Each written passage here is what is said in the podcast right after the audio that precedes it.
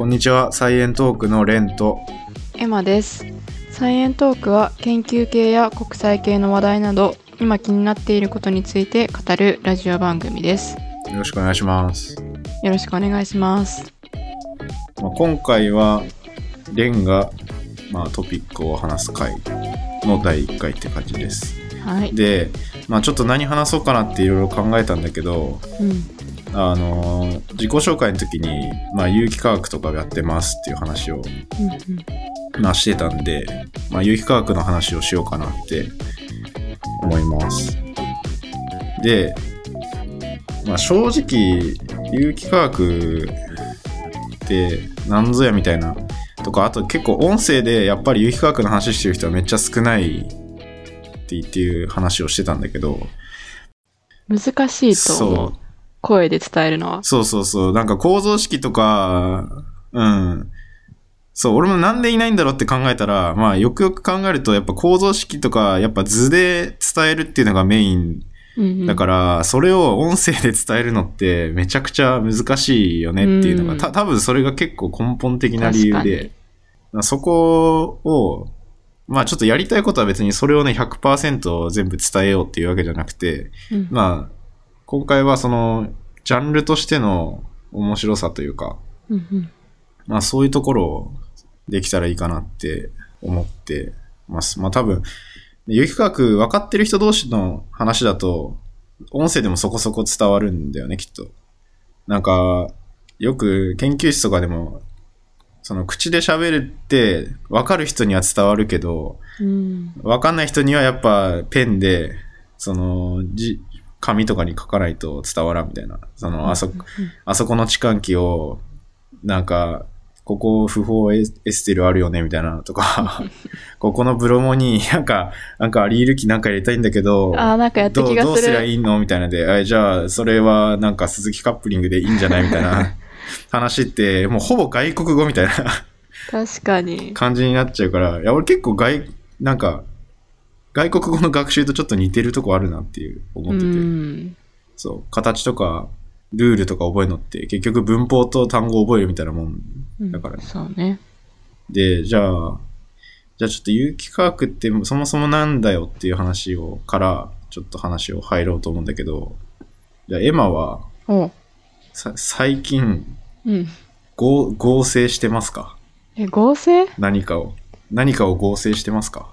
えーえ、それは手を使って何か作るっていう意味なのか、それとももう体の中でいろいろ合成されてるじゃん。そういうことなのか、どっち？ああ、もういい、いい着眼点。いや、多分、俺が思ったのは、その街とか歩いてる人に、あ合成したことありますかって聞いたら、うんあいや、ないですってなると思うんだよね。うん普通に考えたら。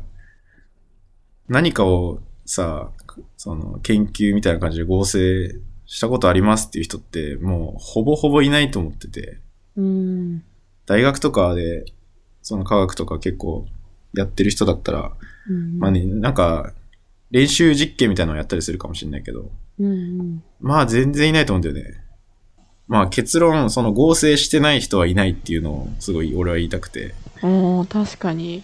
え、じゃあちなみに料理とかって合成になるんかな？あ化学変化であって合成ではないんかな？まあ合成のものもあるっちゃあるんじゃない？その合成させるっていう意味では、あの、パンの酵母とか合成させてるわけで だし。で、なんか、その、有機化学の教科書とかに、俺が、いや、使ってた教科書があるんだけど、うん。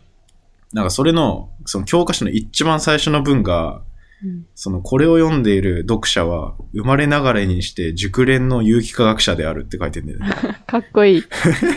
なんかすごい、はみたいなキャッチーな 確かに。自分名が書いてて、で、で、その、久々にその教科書を開いたんだけど、この間。うん。で、この文章を読んでるときに、その、あなたの目は、レチナールっていう化学物質を使って光を神経刺激に変えて、うんうんで、その神経細胞がまた神経伝達物質を出して、うん。で、その物質もまあ有機化合物ですと。確かに。で、それを受け取るのもまた有機化合物です、みたいな。うん。で、そう考えると、もうそれをあなたは自分の体の中でいろいろ反応させて生きてるんですよっていうのが書いてあって、うんすごい。ああ、な、なるほどなと思って。うん。まあ当時はなんか多分最初の行を読み読み飛ばしてたんだけど、これいつ読んだって言ったっけ？それはでも大学2年生。生とか1年生とか2年生とかじゃないか。まあなんとなくその生まれながらにして熟練有機科学者であるって書いてて、おおなんかかっこいいなみたいな。そえ、じゃあ私らは、どれぐらいの反応を生み出してるんやろ？う。ああ、体の中で？うん。いやもう数えきれないんじゃない？もう。うん。ものすごい、出て、数えられないんじゃない？数えられるのかな？わかんない。一個の細胞で見るだけでもものすごいことやってると思うんだけど。数は厳しくても、でも種類とかは分かりそうじゃない？ああ、それはありそうだね。確かにな。それわかんねえな。何種類全部であるのか。いろんな分野全部網羅してないといけない気がする。それをうん。すべて理解するのはね。そうね。で、えーでもそれは知りたいな。何種類あるか。ああ、なんかちょっと調べてみるわ、それ。ちょっと面白そうだ。お願いします。それで、まあ要はそれを無意識のうちに全部バランスを保ちながら反応させて生きてるっていうおー、すごい。のが有機化学だと言ってるわけよ。うーん。で、で、実際でも有機、そもそも有機化学の有機って何やみたいな感じに。うんで、大体なんか高校科学的にはその炭素 C、あーやったそ。のカーボンが入ってると有機うんの科学ですみたいな感じで習って、まあ、あんな、うんそういうもんかみたいなそうね。感じだけど、で、結構無機、有機化学だけど無機質なものばっかり勉強すると思うんだよね。うんその、ベンゼン環みたいな。うん。だけどな、言葉的には有機って、オーガニックなわけじゃん。英語で。うん。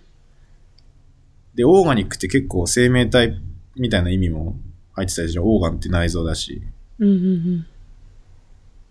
だから、なんか、まあ、語源をたどると結構生命系のことの意味合いがすごいあって。で、科学自体も、そう、もう科学の、科学ってなんで科学って言うんだろうって思って語源を調べてみたんだけど。そう、ケミストリーの語源が、そのアルケミーって、錬金術ってとこから来てるね。錬金術。そう、アルケミストみたいな。あーなんか、あった気がする。昔、鋼の錬金術師っては流行ってたけど、あアルケミストみたいな。はうん。まあ意味としては、そのないものからあるものを作りますみたいな、ざっくり言うと。ーうーん。それが錬金みたいな、の術がアルケミーで、で、じゃあアルケミーの語源なんだよと思って。うんそしたらなんか、アルケミ、なアルがちょっとなんかアル、アルキミアっていうアラビア語から来てるらしいんだけど、なんかね、き、なんかエジプトの、なんか、語源がエジプトらしくて、で、エジプエジプト人の技術みたいな意味だ、意味合いがあるらしい。あーじゃあ私たちは生まれながらにして熟練なエジプト人の技術を持っている人たちっていうことなんか。なんかもうそんな感じでね、昔の意味からすると、すごい面白いなと思って、そんなとこから語源来てるんだと思って。確かに。で、いやだからその科学的なところってでも、うん。何が結構ハードル高いかっていうと、目で見えないところがすごいハードル高いなっていうのが。あって、なんか液体と液体混ぜて反応しますって言うけど、まあ、それ光、光変わ、色とか光でわかるんだったらいいけど、実際体の中で起きてる反応って目で見えないし、うん。そこが結構捉えどころのない話のような感じがすごいすると思うんだよね。うん。そう、なんかね、なんかいい例えないかなと、なんかいろいろ思ったんだけど、まあその原子が見えないよねっていうのが結構まあね。でかくて、なんかスケールアップすると、その、例えば、地球を宇宙から見たときに、うん。その、まあなんか夜とか、例えば東京とかがすごい光ってるみたいな、うん。あったら、それをよく見ると、あ、家、この家が光ってるみたいな。で、うんさらによく見ると、あこの人が今電気をつけたり消したりしてるみたいな。うん。みたいので、まあ見えたらいいんだけど、うん。実際原子ってそこまで、その、鮮明に一個一個顕微鏡みたいなやつで完璧に見るっていうのは、難しいよね。まあまだなんか完全にはね、うん。まあある程度見えるようにはなってきてるんだけどね。うん。だから結構磁場とか、あの NMR とかあるんだけど、磁場使ってみたりとか、質量分析とかで、うん。まあ結構間接的に、こういう化化合物みたいなのができてますっていうのを見ていくっていうのが、まあ今のところメジャーな目で見えないものを観察するっていう、まあそういう有機化学の第、第一歩みたいな感じ。うん。で、で、分野としては、その大きく分けると2個あって、まあ合成系、全合成とか合成系っていうのと反応系っていうのが、まあすっごい大きく分けるとうん。あって、じゃあ合成するっていうのは、まあイメージ通り、その何かを作るっていう、何かというか、いろんな反応を組み合わせて何か一つのものを作るみたいのが、まあ主に合成系がやることで、うん。うん。例えばなんか全合成とか、全って全ての合成って書くんだけど、とかは、例えば天然にある木とかから取れる薬になりそうな成分とかを人間の手で作りますみたいな。っ。ていうのが、まあ合成系の分野で、で、それは例えば原料で石油みたいにその天然からバンバン取れたりするものとか、アミノ酸みたいな結構そこら辺にあるものから、そういう材料とか薬とかうん。何か使えるものに変えていく。うん。で、それはなんかいろんな反応を組み合わせてうん。意味のある分子を作りましょうっていうのが、まあ合成系一つの分野。うん。じゃあなんか目的を持って作るみたいな感じか。そうそうそう。で、まあ一方で、まあその反応系っていうジャンルもまあ一個大きいくくりであって、まあそれは、その合成系の人が使ってるいろんな反応を組み合わせるって言ったんだけど、その反応一個一個を作るっていう方。うん。なんか新しい、これから新しい、例えば金属とかよく使うこと多いんだけど、まうんあ、こういう化合物に金属入れると新しい構造のものができますとか、うん。まあそういうのを作っていくのが反応系の分野の人で、まあ結構お互い合成と反応で支え合っているというか、あー。えでも反応系の人が合成系の人を支えてるイメージはなんとなくあるけど合成が反応を支えるっていうのはどういうことなん？えっとね、まあ確かに合成系の人から見ると反応系の人ってやっぱその道具を作る的な見え方も結構するんだけど、うん。でもご反応系の人が使うのって結局、反応系の人が使うものも合成で作らなきゃいけないわけよ。ああ確かに。よくあるのが、例えば、そのさっき金属みたいな言ったんだけど、うん。金属にくっつくようなうん。新しい形を持ってる、まあリガンドっていうものがあるんだけど、うん。まあそういう新しいものを金属と組み合わせて使うことで、うん新しい反応ができます。っていうのがあったときに、その組み合わせるリガンドっていうものは結局反応系の人も合成で作らなきゃいけない。なるほどねだから、どっちが欠けてもダメで、うんじゃあお互い支え合ってる感じなんやなそうそうそう。まあだからそうだね。で、合成系の人も今まである反応を使って、例えば温度を変えると、ちょっと温度を変えると、こその A と B がうん。反応させたい部分があった時に A だけ反応させたいっていう時に温度を変えてそっちだけできますみたいなのを合成系の人から例えば見つかったりしてでそれを逆に反応の人が使ったりとか。うん。っていう意味ではまあ支え合ってる感じ。合成も結構反応には欠かせないよっていうところ。うん。